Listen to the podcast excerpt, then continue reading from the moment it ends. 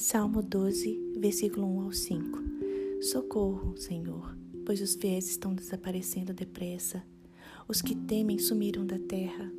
Todos mentem uns aos outros, falam com lábios bajuladores e coração fingido.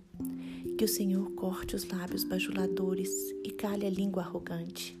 Eles dizem: mentiremos quanto quisermos. Os lábios são nossos, quem nos impedirá? O Senhor responde: Vi a violência cometida contra os indefesos e ouvi o gemido dos pobres. Agora me levantarei para salvá-los, como eles tanto desejam. Amém. Glórias ao Pai. Irmãos, infelizmente hoje, temer pela nossa segurança virou um estilo de vida. Nós vemos em nossas cidades crimes brutais, assaltos, roubos, furtos.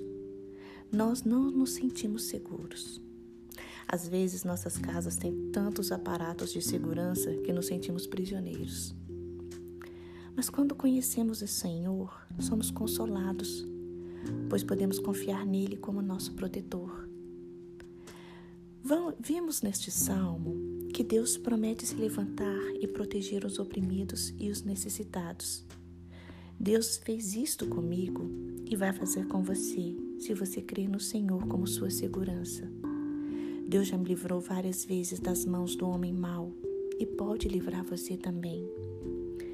Deus me protegeu por onde andei e me protege por onde ando. E sempre, sempre me guia para lugares seguros.